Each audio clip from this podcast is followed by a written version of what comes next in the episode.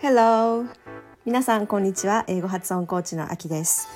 今日のオフィスで使えるフレーズなんですけれども Heads up Heads up ですこの Heads up っていうのは注意喚起とか事前のお知らせという意味ですね何かを変える前などにお客さんに、えー、事前に知らせることです例えば業務時間を変える前にお客さんにあらかじめ通知する時とか、まあ、メールでね文書でお知らせすることが多いと思うんですけれどもその最初に持ってくるといいと思います。例えば This is a heads up for the change of our service hours.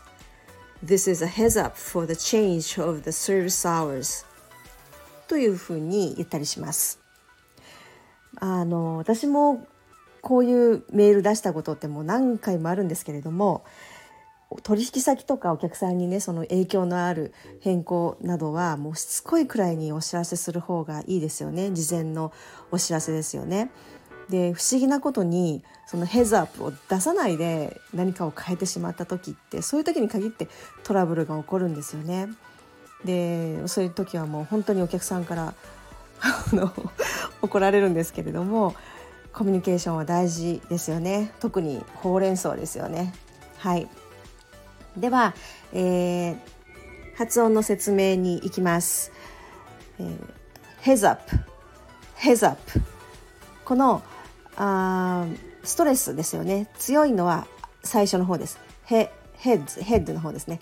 heads up heads up になります。それから、えー、up はアップのあですね。これは曖昧母音になります。なのであいうえおのどれでもない音ですよね。up up heads up heads up になります。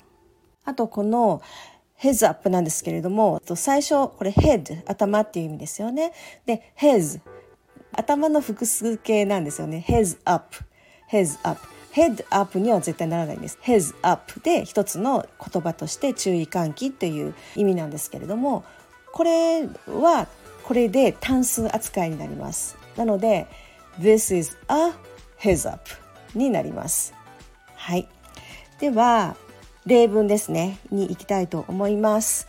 ちょっと私読んでみますね。意味が業務時間を変える前にお知らせください。知らせてくださいねっていうお願いの文になります。Please give us a heads up before you change your service hours.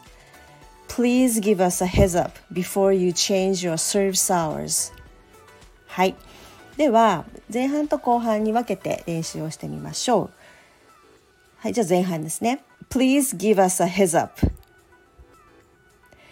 Please give us a heads up はいでは後半 Before you change your service hours Before you change your service hours はい、では続けて言ってみます。Please give us a heads up before you change your service hours. Please give us a heads up before you change your service hours. はい。では今日は以上です。最後までお聞きいただいてありがとうございました。